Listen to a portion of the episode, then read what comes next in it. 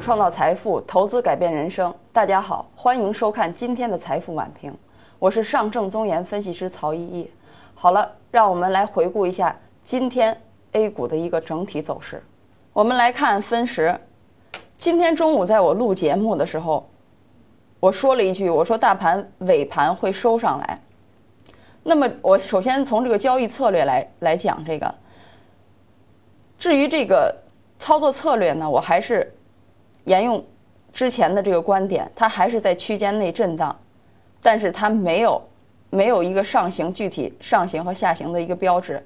我在这里说一句，明天有可能是大盘的变盘点，但是在早上，明天早上的早盘，它不一定，它的变盘概率很小，应该会在下午左右。所以明天早上我会对此进行特别的说明。第二点，我还要说一下。今天中午我在点评的时候说过，大盘尾盘会收上来，那么它一直运行在这个窄幅的这个区间，其实它没有实际上的收上来。在这里呢，我要说有一呃有一点我要提出来，因为我没有说一些一些具体的细节，比如说到这儿缩量的时候，到两点这个时候缩量已经很不好了。明天的这个操作策略呢，还是维持早盘还是维持不变，它上冲以后。我们来看分时图，上冲以后到今天这个高点的时候，我建议大家还是进行一个减仓的。如果还没有减的朋友，进行一个减仓的操作。那么具体明天午后会不会变盘？我在明天的早评加以强调。好了，我们今天来看这样一则消息，我说一下。近期呢，有很多投资者来电咨询我们，问了很多关于梧桐树持股和国家会不会在短期之内退出等等一系列的这种问题。由于时间的关系呢，我不对整所有的问题进行一一作答，但是我对整个这个时间窗进行了一次梳理，希望在我讲完以后，您对国家的一些政策和意图方面的问题能有所感，能有所感悟。好了，我们来看。我的梳理过程：二零一五年六月开始暴跌以来，中国人民银行通过拆借、发行金融债券、信用再贷款、抵押融资等一些方式，使证金获得了充足的流动性，进而转化成为后来的证金持股，也正是大家口中的国家队救市。那么，当市场归于平静以后，证金公司理应去偿还当时拆借的资金。那么在这儿，问题来了，什么问题呢？这个钱什么时候还，何时还的一个问题。因为在目前的一个整个这个宏观经济当中呢，市场人市场一直对国家队这个退出有很多的争议，因为从整个的宏观经济运行来看，如果他要退出，他就要卖股，那卖股势必会对。指数造成一个下行的压力，那它对指数的，因为现在大家对这个恐对这个暴跌来说，它还是心有余悸的，所以那还不还呢？什么时候还呢？成为大家一个热议的这个话题。那么好，我们看关键点，在今年的三月十二号，证监会主席刘士余对证金公司退出做过直接且正面的回答。请注意了，是直接且正面的回答。他说了，未来在较长的时间内谈中证金退出都为时尚早。我们来看证监会主席正面对此作出回答。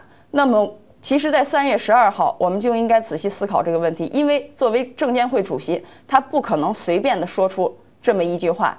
也就是说，他对之后的这些梧桐树这个已经了然于胸了。也为这个梧桐树的呼之欲出埋下了伏笔。就在两难之际，也就是在这个时候，梧桐树出现了。我们来看，这是梧桐树的一些基本的信息。梧桐树成立于二零一四年十一月五日，注册资本一个亿，经营范围境内外项目、股权、债权、基金、贷款投资，资产受托管理、投投资管理，股东呢为外管局，公司性质呢为法人独资。那好，梧桐树的一出来，也是在各大的财经版面上成了一个热议的话题。它在热议什么呢？它在热议梧桐树到底以什么方式来进入这个市场。那么我在屏幕上市场种种的猜测呢，我总结出了两方面。有人猜测梧桐树作为外汇市场的投资平台。它有一定的、一定规模的资本金，在公司章程允许融资的情况下，可以通过很多渠道去融到人民币资金。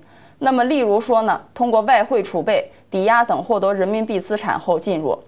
还有一种声音呢，说作为外汇市场的特殊参与主体，去年人民币有贬值的预期，外汇市场有供给上的缺口，梧桐树拥有外汇资产，可以在市场上卖出获得人民币资金，进而投资 A 股。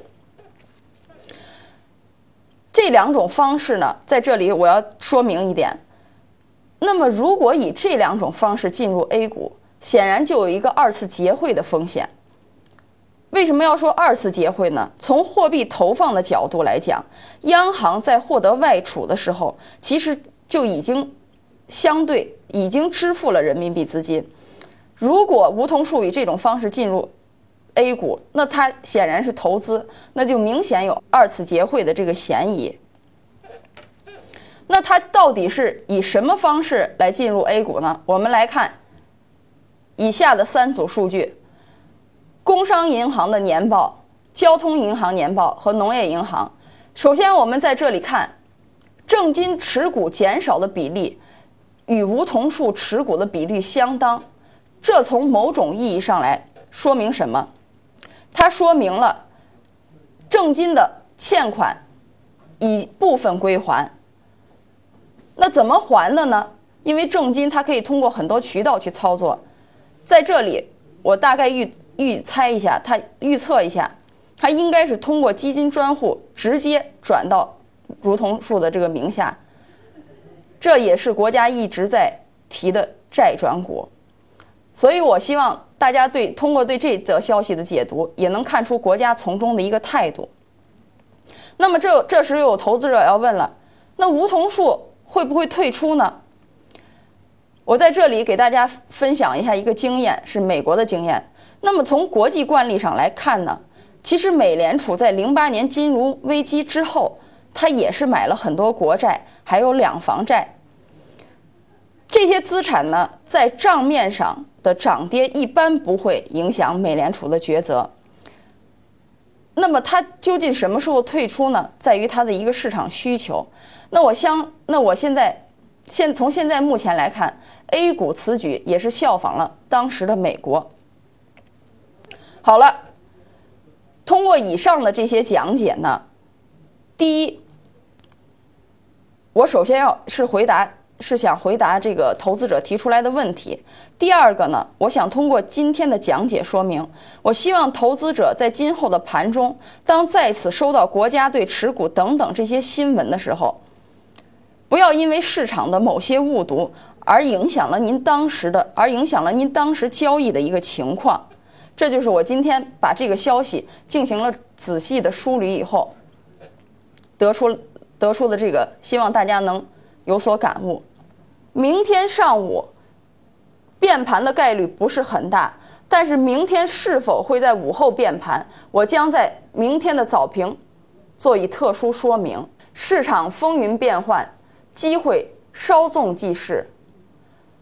预知更多的操作策略，请致电我们屏幕上方的电话：零幺零五八三零九幺八幺，零幺零五八三零九幺八幺。好了。